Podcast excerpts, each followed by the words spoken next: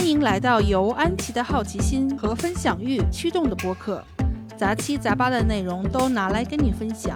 希望我们不论是五零年的还是零零后，都可以在这场人生的马拉松中尽量不卷，努力不骄，心态永远年轻，保持独立，保留好奇心，热爱当下，每天都可以离自己的梦想更进一步。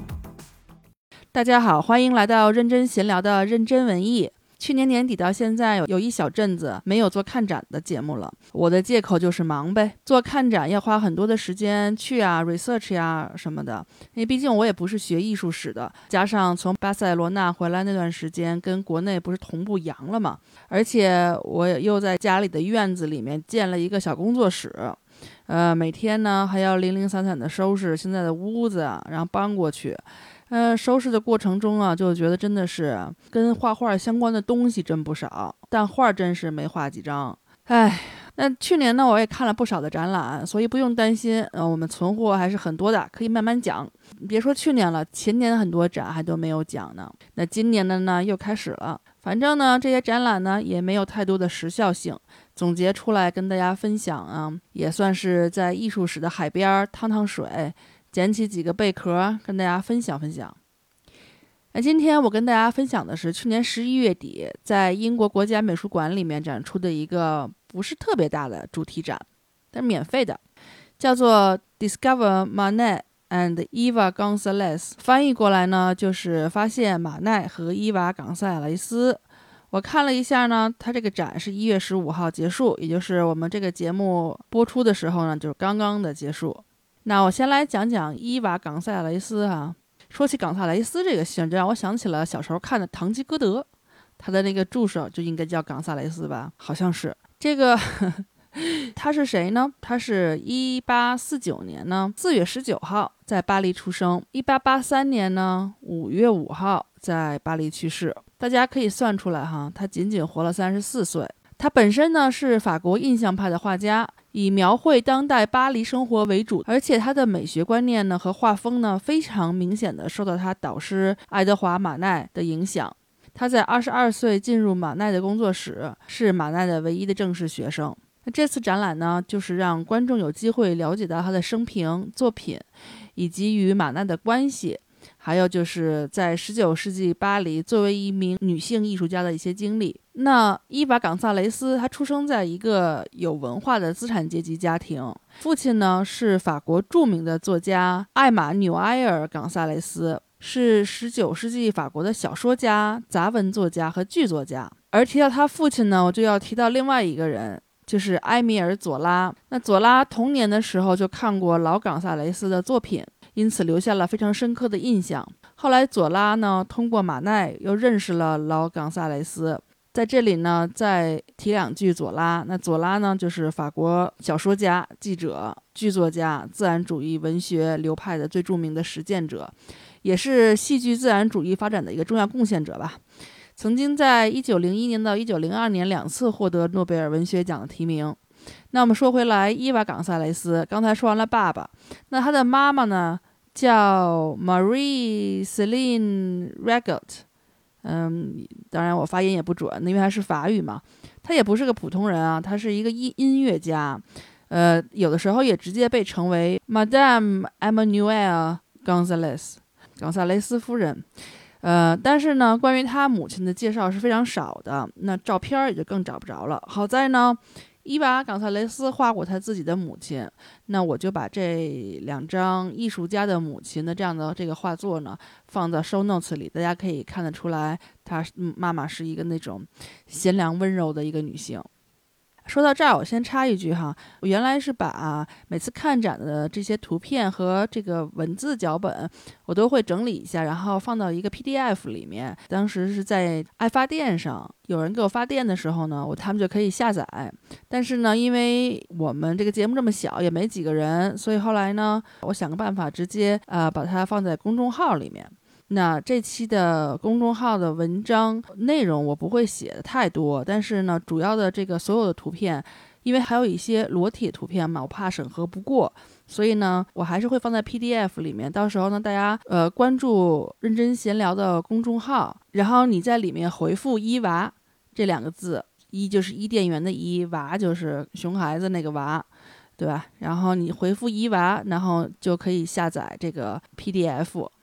好，那我们说回来，他的这个艺术生涯，一八六五年的时候呢，他开始接受美术专业训练。一八六六年，十六岁的伊娃呢，就开始跟随一个肖像画家，叫查尔斯·卓别林，在只有女学生的一个画室里学习。那这个卓别林呢，不是我们知道的这个黑白默剧的那个卓别林哈，同名同姓。那这个卓别林呢，是一位法国画家和版画家，他既画风景又画肖像。他主要是以画这种优雅的年轻女性肖像画闻名。那我把他的照片和他的一张画放出来。大家看一下就会了解他的画风了哈。那刚才我说伊娃冈萨雷斯的家庭背景，他已经属于法国上层社会了，呃，而且他的父亲当时呢还是法国兴业银行创始总裁的这么一个地位，所以呢，伊娃呢通过他父亲的这个关系吧，人脉。啊，结识了很多当地的巴黎的文化精英，呃，从小呢就被当时巴黎的艺术和文学氛围包围着，因此也接触到了很多当时艺术和文学的一些新鲜的理念。那三年后呢，也就是一八六九年二月，伊娃·冈萨雷斯呢遇到了他的贵人，就是马奈。马奈呢很欣赏他的作品，因此呢就答应教他，收他为徒。因此呢，他就成为了马奈唯一的正式的学生。而且呢，伊娃也就很快的成为了马奈的模特。当时马奈虽然是印象派的领军人物，但是他提交给巴黎沙龙的作品受到差评，使他很郁闷，也不愿意公开讨论自己的作品。然而奇怪的是，伊娃的出现仿佛让马奈走出了自我封闭的壳子，让他们的关系发展成为一种持久的友谊，一直到他们去世。而且他们两个人也是相隔仅几天的时间，在一八八三年的时候去世的。当时，伊娃·冈萨雷斯呢是一位冉冉升起的年轻画家，展现了当代女性艺术家的水平。呃，两人认识不久呢，马奈灵感就来了，立刻为伊娃开始画肖像。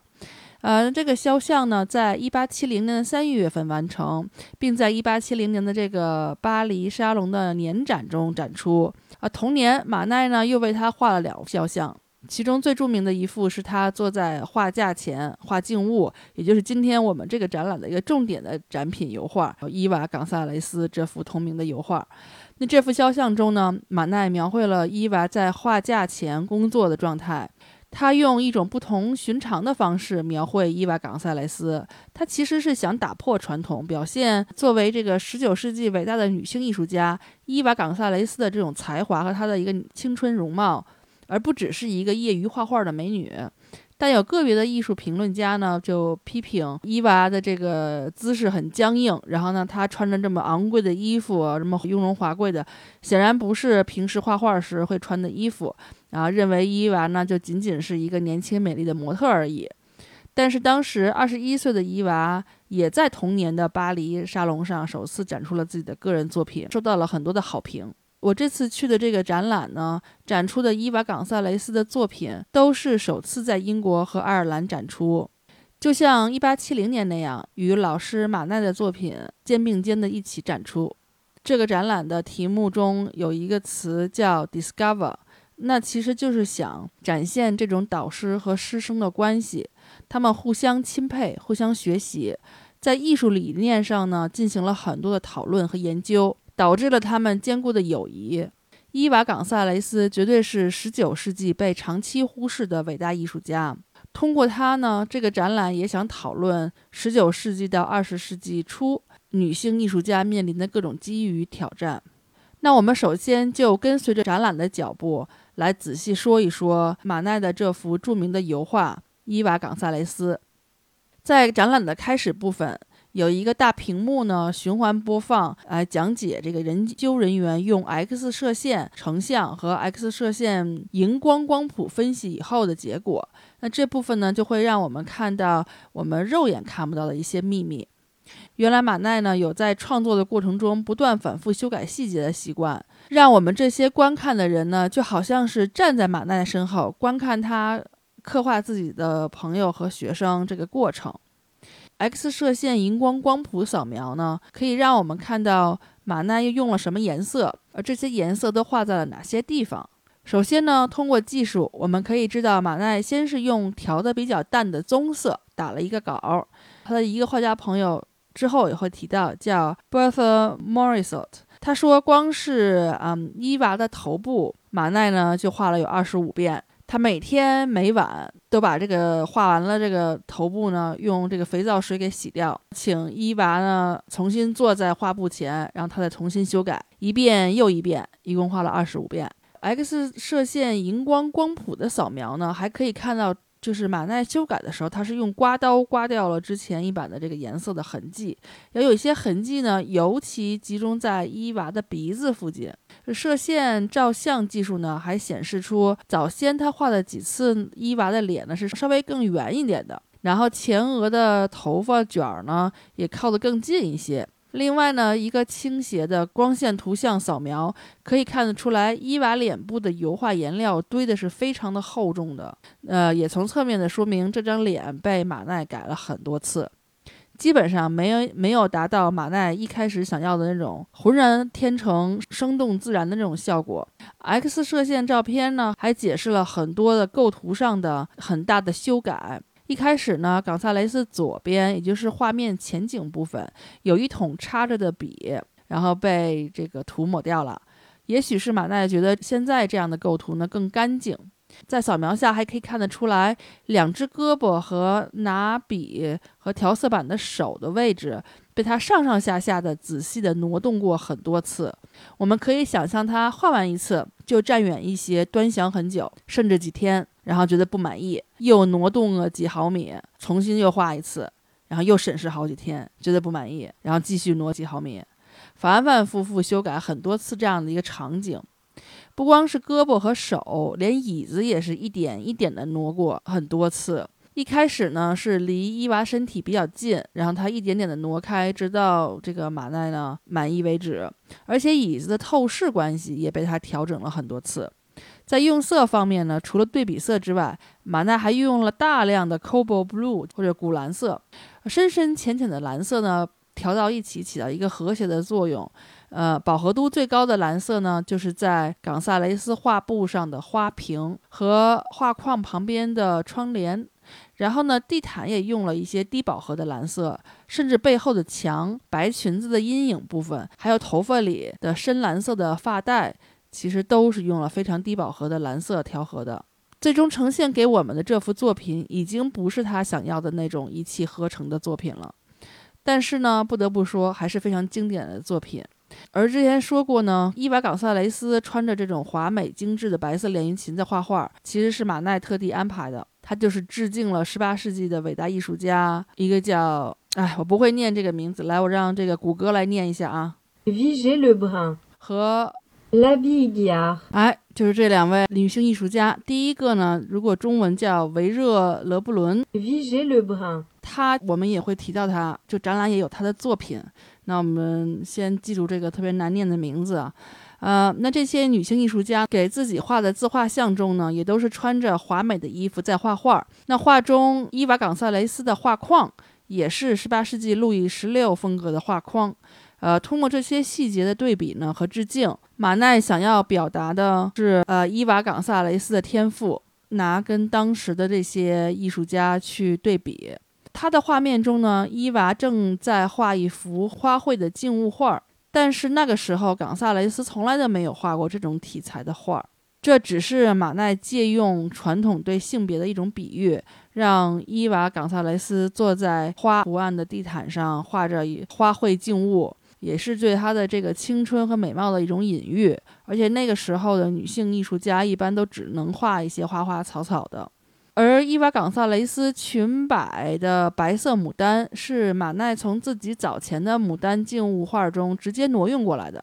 那之前这幅白色牡丹油画也展出了在旁边。那这两幅画里面的花朵都是用大胆的笔触和厚重的颜料绘画而成的，每一片花瓣都是用很宽的这种笔刷，充满自信的这样的画出来的。离得很近的看的话呢，甚至可能会觉得有些抽象；离远看才会看得出来花朵圆润绽放的感觉。那感觉跟他画伊娃的时候的状态是完全不一样的。也许是因为特别重视这个模特吧，所以你画的时候就会很小心，然后涂涂抹抹的，有点抠抠缩缩的。那画花的时候呢，却达到了他想要的这种大胆的一气呵成的灵动的效果。在马奈的《牡丹》的旁边呢，还展出了另外一幅花卉静物画，是让巴迪斯特·莫诺耶的《金属花瓶里的郁金香和夏日之花》这幅画。艺术史研究者呢，最近的一项研究发现呢，马奈画的冈萨雷斯的画里面，冈萨雷斯的画布上的花卉静物画。其实呢，是照着一幅莫诺耶的叫《玫瑰、茉莉、罂粟花和飞燕草》的石刻版画画的。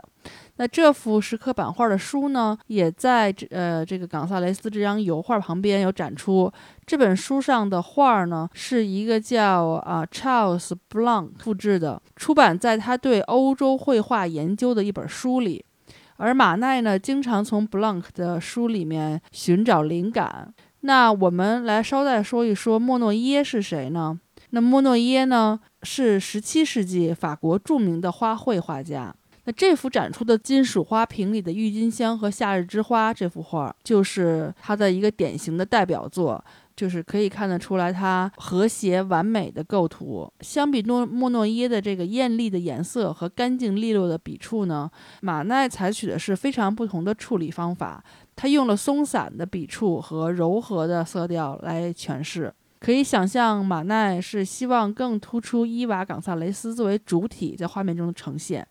因为呢，你往往仔细勾勒的，也就是画的比较紧的部分，一般都是着重刻画的，而且在视觉上也会更突出的、更跳脱的。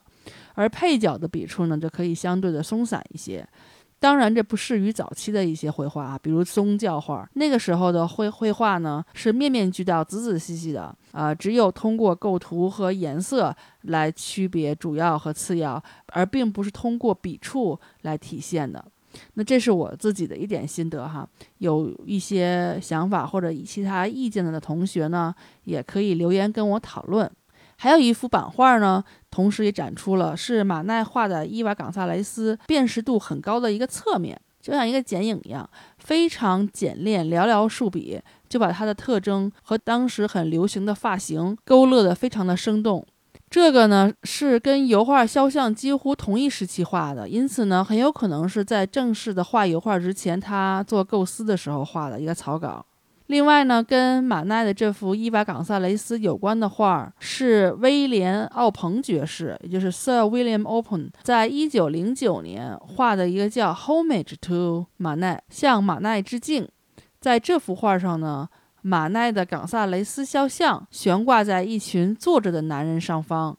在这个画里呢，奥彭爵士表达的是冈萨雷斯是马奈的缪斯女神，而不是画家。而等于是奥彭爵士向自己的缪斯马奈在致敬，而马奈的缪斯呢是冈萨雷斯，这就一个简单的套娃的关系。在男人们围坐的桌子上，也有牡丹插在花瓶中，和马奈的画呢是遥相呼应。而围坐在一起的这些男人呢，这是现当代英国和爱尔兰的艺术界最有影响的一批人。包括了在马奈的画的正下方坐着的艺术家 Philip Wilson Steer，还有一个一遍一遍的摆弄自己名牌的在站在右边的叫 Water Secret。那这两个呢都是艺术家，都是一八八零年的时候去过法国，深受印象派的影响。然后呢，还有一名呢，他是也是艺术家，但是也是非常有影响力的艺术教师，叫亨利·唐克斯 （Henry Tonks）。另外一个人是艺术评论家和策展人迈克尔，以及呃爱尔兰小说家和艺术评论家乔治·摩尔。画面里的每个人呢，都在当时教育艺术家和公共了解现代艺术的最新发展方面，其实起着重要的作用。在这张画里呢，似乎没有人在说话。他们好像都在倾听。艺术评论家和策展人迈克尔的目光注视着摩尔，而艺术家和艺术教师 Tonks 呢，手中拉紧了一条红色的丝带，将它绕在右手的食指上。也许这条丝带是把他身后的作品集固定在一起的一条丝带。摩尔呢，也是小说家和艺术评论家。他的手里拿着他自己的印象派画家回忆录啊，已经当时出版了。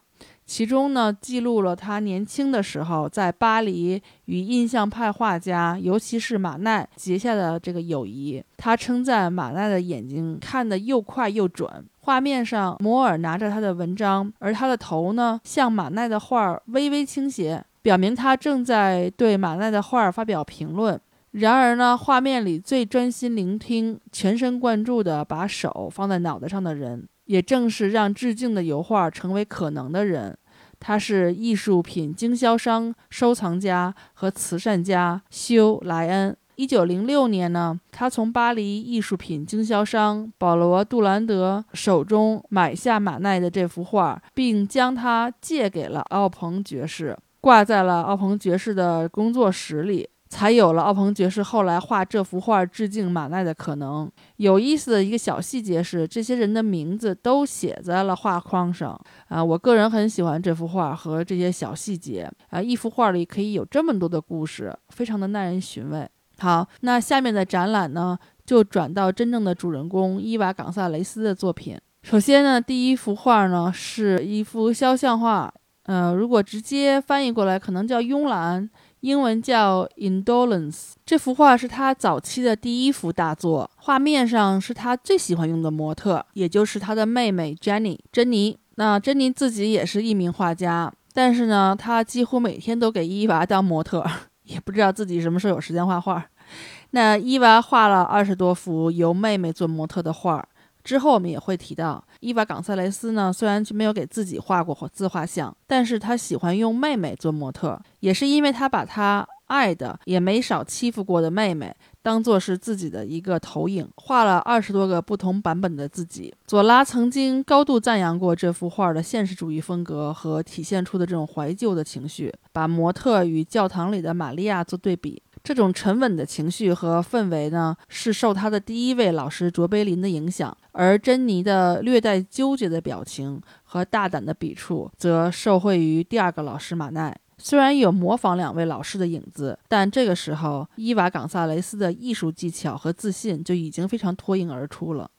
另外一幅肖像画呢，也是他的妹妹珍妮，是呃伊娃刚刚结婚不久以后画的。珍妮呢，穿着伊娃结婚的时候的礼服。那这里呢，我先剧透一下：伊娃去世几年以后呢，妹妹珍妮呢也嫁给了姐姐的老公。这幅画仿佛预言了之后发生的事情。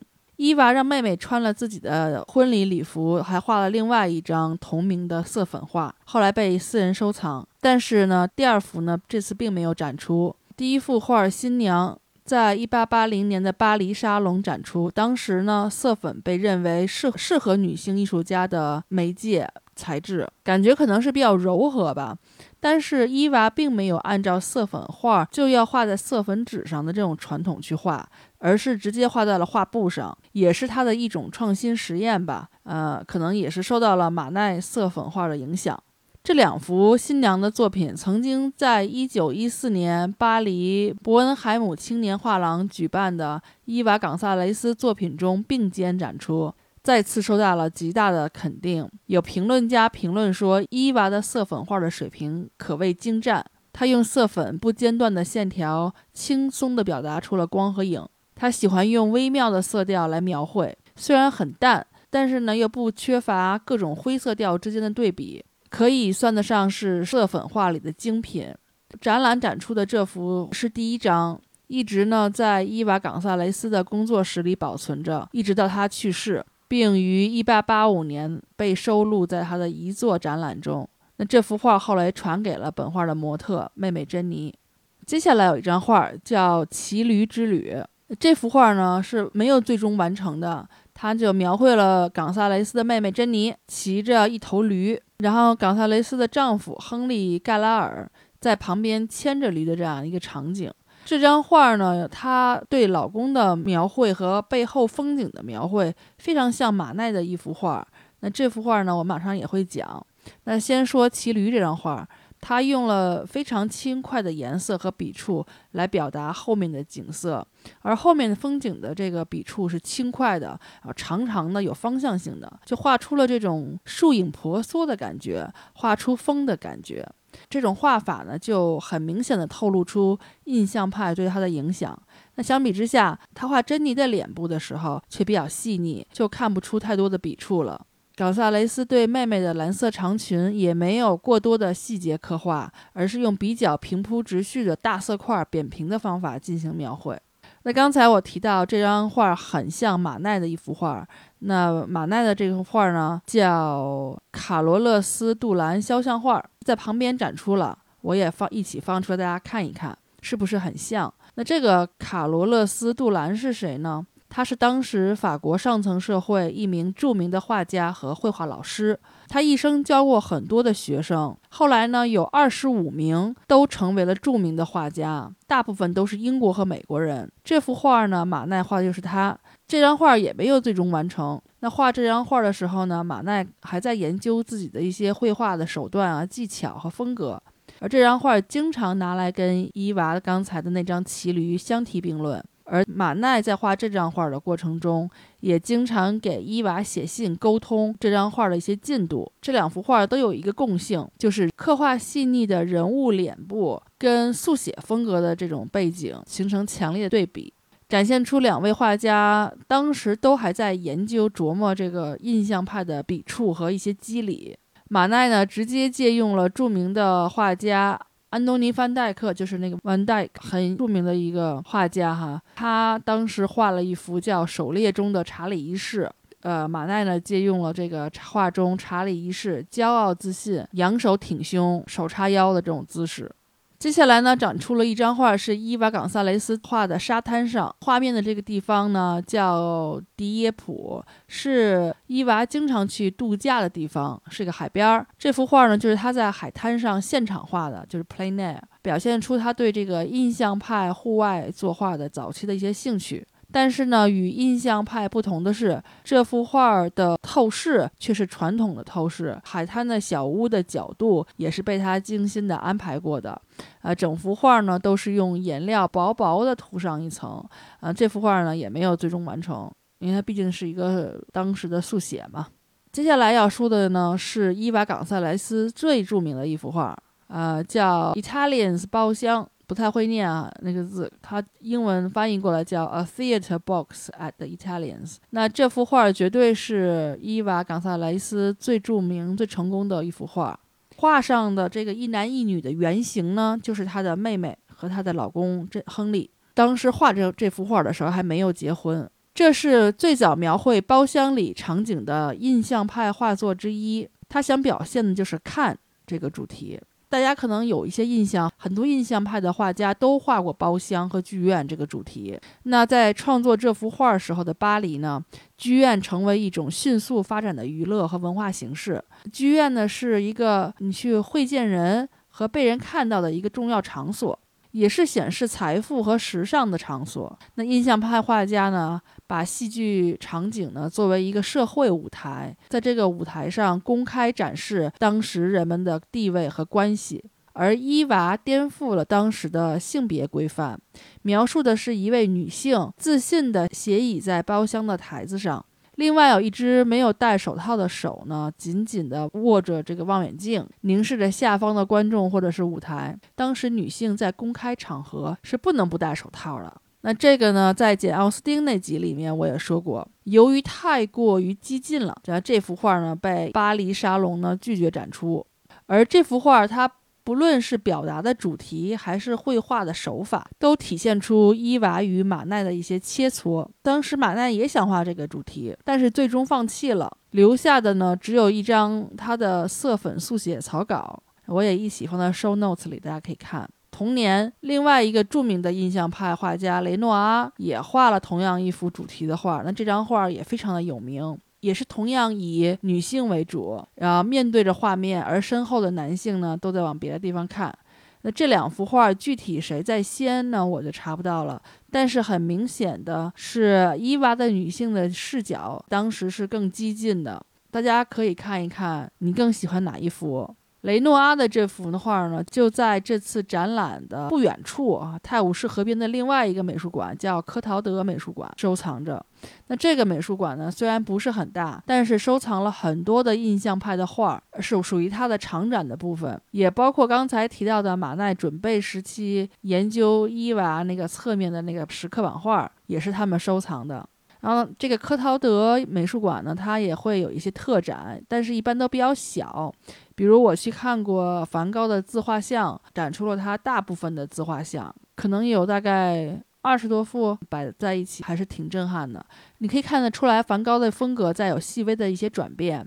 那我还在那里看过《呐喊》的作者爱德华蒙克的一个展览。这个呢，我以后也会做一期节目。有机会来伦敦的小伙伴，我强烈推荐大家也去这个美术馆看一看。它属于是在啊 Somerset House 里面的一个小部分，小而精悍，但是也有几层高啊。好，那我们接下来说回我们这个展览，还有一个很有趣的小展品，是马奈给伊娃·冈塞雷斯写的一封很俏皮的、呃幽默的亲笔签名信。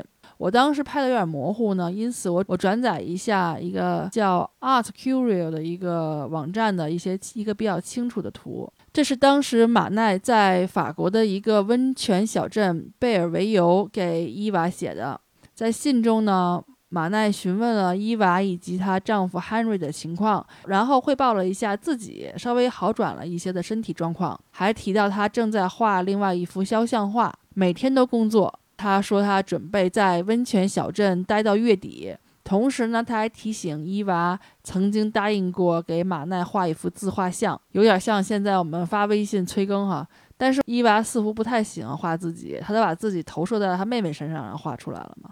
所以到后来我们也没有看到这幅他承诺给马奈的自画像。马奈在书信中还用水彩呢画了伊娃和她丈夫的头像来装饰这封信，然后这封信的背后呢还画了一只牵牛花，而牵牛花呢在西方的这个象征意义呢是友谊。因为呢是法语，所以呢展览呢给翻译了一下，那我也把它放到 show notes 里，大家可以看一下。看到最后呢，我特别感慨，你说谁说男女之间没有纯粹的友谊呢？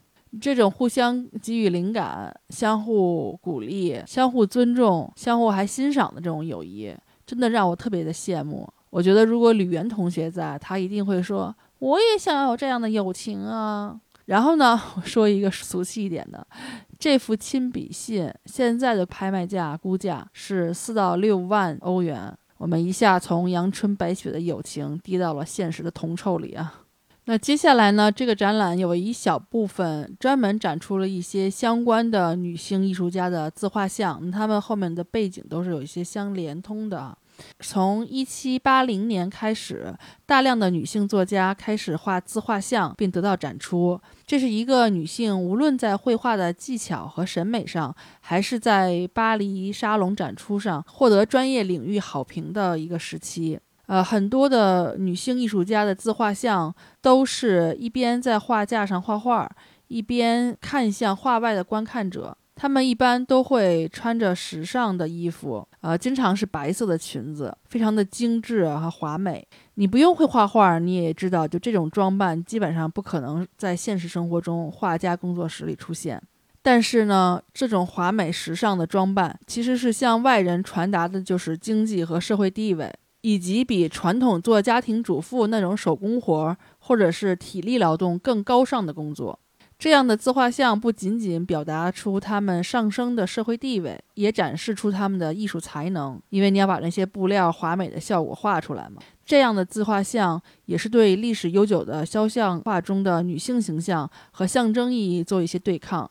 当马奈描绘伊娃·冈萨雷斯的时候，也是这样的打扮。他当时就是为了向众人展示并致敬伊娃，以及像他一样有才华众多的这个女性艺术家。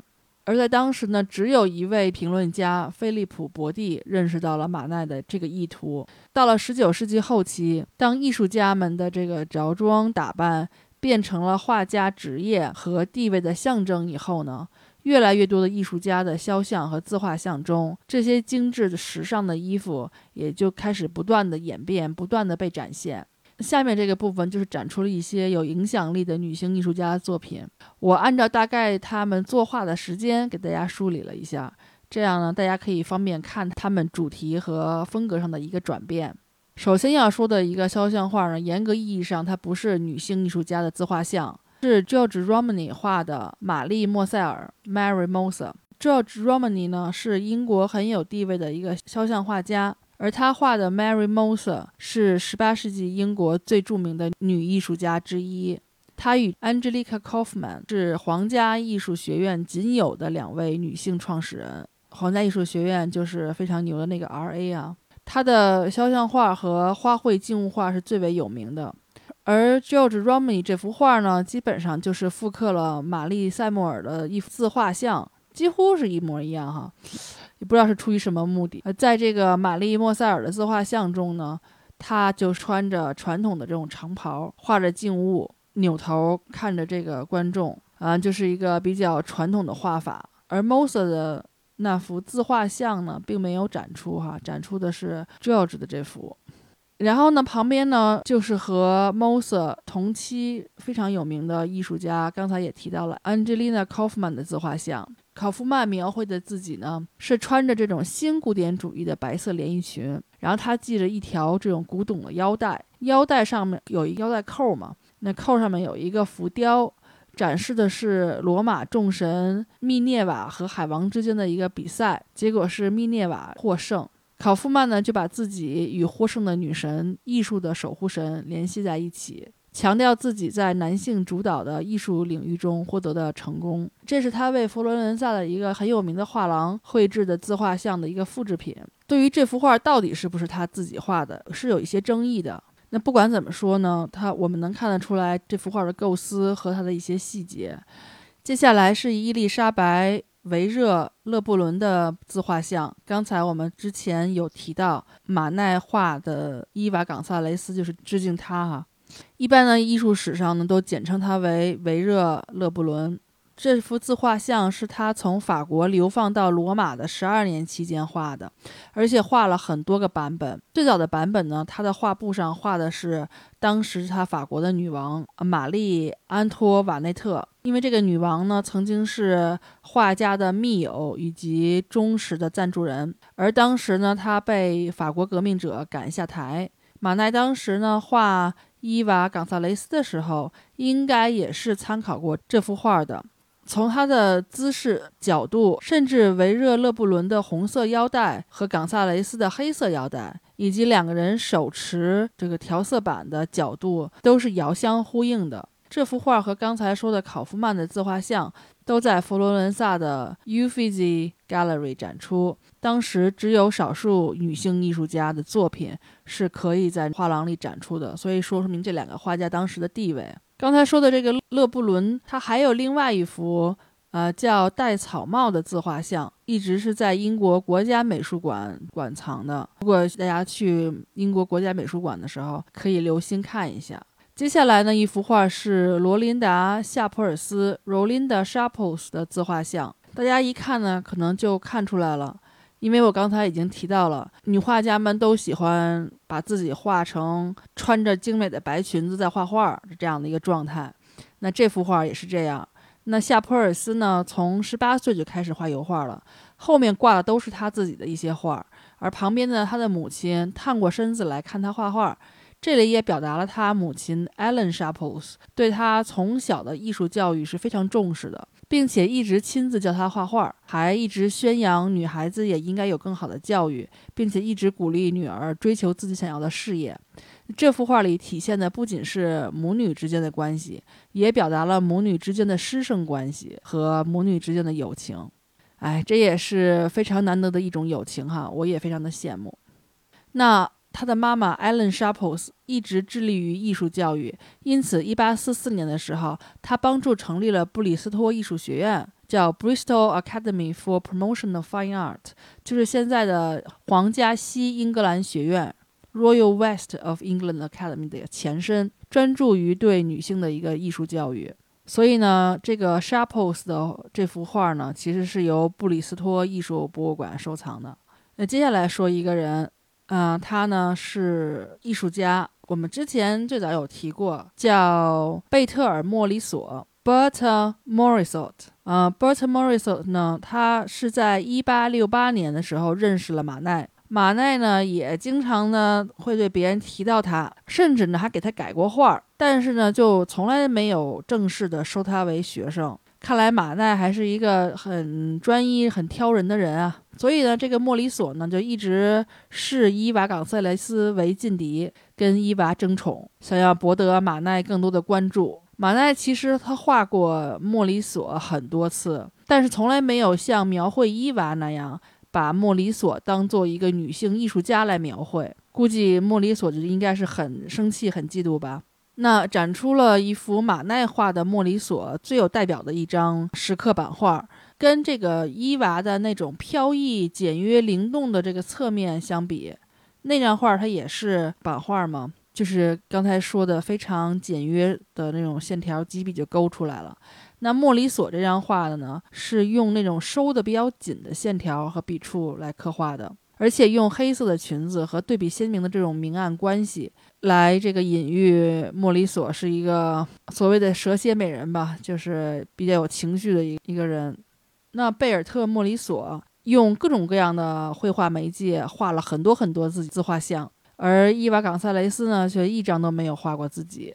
莫里索的大部分自画像的内容都是在画自己，在画画，嗯，好像是要给自己平反一样，因为马奈没有画他在画画。呃，展览展出了一张类似速写的画，是他在画画，然后他的女儿朱莉伸过头来看的这样一个场景，体现了他母女之间的一个亲密关系，同时也是展示给大家，呃，莫里索他既是画家也是母亲的一个双重身份。接下来的一幅自画像是我很喜欢的一幅之一，是 Emily Childers 的，她被熟知的名字叫米莉·查尔德斯 （Millie Childers），就 Millie 是 Emily 的。昵称，然后他是维多利亚时代晚期到二十世纪早期的英国艺术家。他的爸爸是当时杰出的国会议员和内阁部长，他也是出身上层社会了啊。但是呢，他的自画像跟之前的女性艺术家的自画像不同的是，他没有穿华美精致的大裙子，而且他也没有画他正在作画的那个画布。他在自画中的这个画笔呢是干净的。调色板上的颜料呢，仿佛是刚刚被挤出来的，整齐地排在调色板上。他头部的角度是那种下颌上扬的这种姿态，表示了他的这种自信，就有点这种鼻孔上翻的这种感觉哈。那这幅自画像呢，表现的是他信心满满的开始准备画画的一个场景。接下来的这幅自画像呢，也是很棒，还顺便的引出一些小八卦。那这幅自画像呢，是格温·约翰。Gun John 的自画像，我先来给大家介绍一下他。他的全名是格温多林·玛丽·约翰，他是一位呃威尔士艺术家，但是他职业生涯的大部分时间都在法国工作。他属于后印象派的一个时代了。他一八九五年到一八九八年期间，在伦敦斯莱德艺术学院的 Slade School of Art in London 接受艺术培训。该学院的课程呢是效仿法国工作室的这种方法去教学生，也就是一位大师带着不同层次的这个呃学生一起学画画的这个模式，也是当时英国唯一的一所允许女生就读的艺术学校。那个时候，甚至到现在也是哈，就是艺术行业仍然是由呃男性为主导的嘛。那作为这个行业中的女性，格温·约翰不得不为获得认可而更加的努力的奋斗。她的大部分的肖像都是一些没有名字的、不为人知的一些女性模特的肖像，而且她喜欢用这种近似色而不是艳丽的互补色作画，也就是说是比较那种柔和的配色来作画。就像展出的这幅画哈，这幅画呢基本上就是一个棕色调的。他在世的时候，基本上生活在他的哥哥和情人的阴影之下。为什么这么说呢？因为他的哥哥呢是著名的奥古斯都·约翰，是英国威尔士的一个著名的画家，也是非常有成就的肖像画家、版画家和绘图师。他还上过《时代》杂志的封面。而这个格温·约翰，他的情人呢就更有名了，他是奥古斯特·罗丹。那罗丹我就不用多说了吧，法国著名的雕塑家，被认为是现代雕塑的创始人。他的著名的代表作有《思想者》呀、巴尔扎克纪念碑呀、吻啊、地狱之门啊等等。当时有一个人叫约翰·马尔科姆，他写了一本艺术悬疑小说，叫《格温·约翰雕塑》（The Gwyn John Sculpture），就讲述了他在法国的逗留以及他与罗丹的关系。所以，温格·约翰的才华和成就就被这两个男人的光辉盖过去，在他们的阴影下黯然失色。但是他去世以后，他的名声和成就还是有稳步的增长的。呃，另外一个八卦呢，就是格温·约翰他是一个双性恋，这方面的八卦呢，大家感兴趣的话可以自行搜索一下。他当时在巴黎的时候，遇到了那个时代的一些主要的艺术人物，比如说马蒂斯、毕加索等等。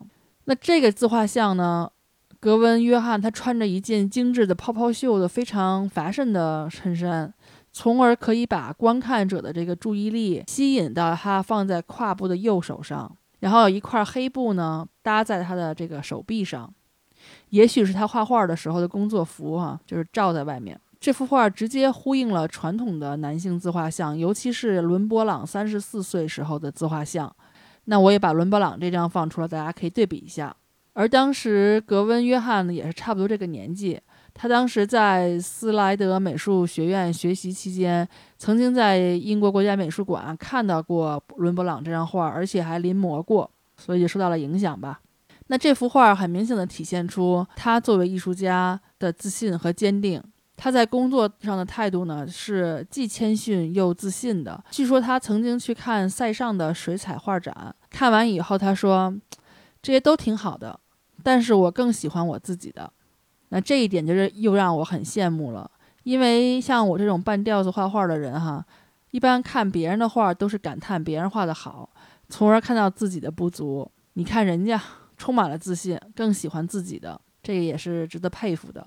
我其实之前不知道格温·约翰这个人，但是在网上看了他的一些其他的作品以后，发现确实是我喜欢的风格。他的很多精品现在都在 Tate 和卡蒂夫美术博物馆。大家以后也可以留意一下，它是属于这个后印象派的风格。接下来的这幅啊女性肖像画呢，我也非常的喜欢。它其实不像传统意义上的自画像。这个画家呢叫劳拉奈特，她后来被册封为夫人，所以就有了头衔儿。所以呢，全名应该叫 Dame Laura Knight。这个画的名字叫劳拉奈特和模特（括号自画像）。我觉得他生怕别人不知道这是自画像，所以他特地在题目上给标明了。罗拉呢是英国著名的英式印象派的画家，主要推动画界以男性为主导的这种变革。画面上，劳拉奈特呢穿着一个深红色的上衣，背对着观众，然后只露出了侧面，而他的模特呢也是背对着观众，但是是裸体的，也同时能够看到他画布上画的这个模特的裸体。而这个模特呢，他其实是有名有姓的，他是 Ella Napper。这个模特本身，她也是一个很棒的女性艺术家，她是当时英国的珠宝商、陶艺家、设计师和画家。所以呢，这是一个画家画画家的画儿，而画家和自己的模特画家有点绕啊。而这个画家和自己的这个模特画家呢，两个人呢都是背对着观众。也就是一种呼应，一种投射。那过去呢，女性呢是不允许画人体的。而一八九一年的这个劳拉奈特夫人在诺丁汉艺术学院学习的时候，她被允许可以画人体。那她的这幅画就画了一个完整的人体，和她画布上呈现的部分人体。那这个做法在当时是非常大胆的一个社会声明，一个 statement。他想推翻的是女性只可以画有限的主题和题材的这个传统，打破对女性的一些禁忌。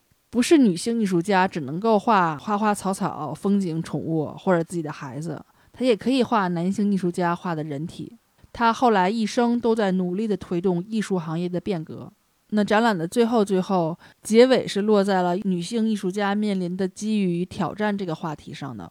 之前展览里也涉及到了十九世纪中叶法国对女性艺术家来说这种各种限制。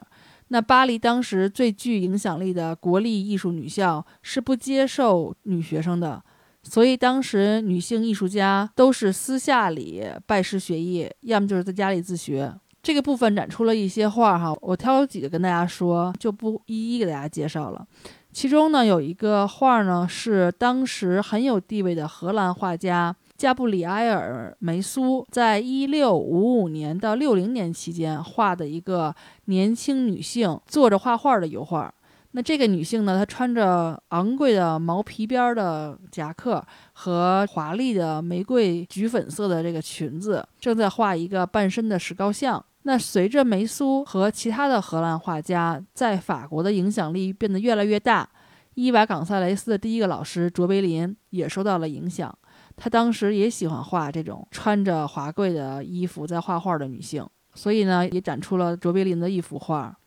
那卓别林呢，在一八五三年到五四年期间开设了只收女学生的工作室，所以伊娃·冈萨雷斯就就在这工作室里面学习嘛。后来，一八六八年，朱利安学院也开始接受女性。这两个工作室当时都允许女性可以画模特，甚至是裸体的。虽然在男性艺术家学习艺术的过程中，哈画人体模特是非常重要的、不可缺少的，但是对女性艺术家来说，大家认为这是不能接受的，甚至是有损风化的。对于冈萨雷斯这样的中产阶级女性，当时独自一个人在工作室里画画，或者是独自一人没有男性陪伴，出现在巴黎的咖啡馆里，这个在社会上也是不能够接受的，也会被人指指点点的。那这样呢，他们既不能够画当时非常流行的主题，也不能够和其他的艺术家进行探讨。当时大部分的艺术评论家认为，女性画家就应该画一画静物啊，尤其是画花卉。这种才应该是女性应该干的事儿。当时，冈萨雷斯1870年在巴黎沙龙上第一次展出，和后来有一些其他的女性艺术家展出的画，其实都是这个主题。没办法嘛，要不然别人不接受，不给你展出。那展览的最后呢，还有一幅画呢，是阿尔弗雷德·史蒂文斯 （Alfred Stevens） 画的坐着的女孩。这个史蒂文斯呢，他是一个布鲁塞尔的画家，后来移居到巴黎。他是马奈的朋友，正是他在1869年把伊娃·冈萨雷斯介绍给了马奈。他曾经也是英国画家路易斯· Joplin 的老师。这个人我刚才也提到了哈。而这个 Joplin 呢，也曾经是卓别林的学生。那 Louis Joplin 当时一八七二年的时候去了巴黎，参观了 Stevens 的工作室。这幅展出的画呢，被认为画的就是 Louis Joplin。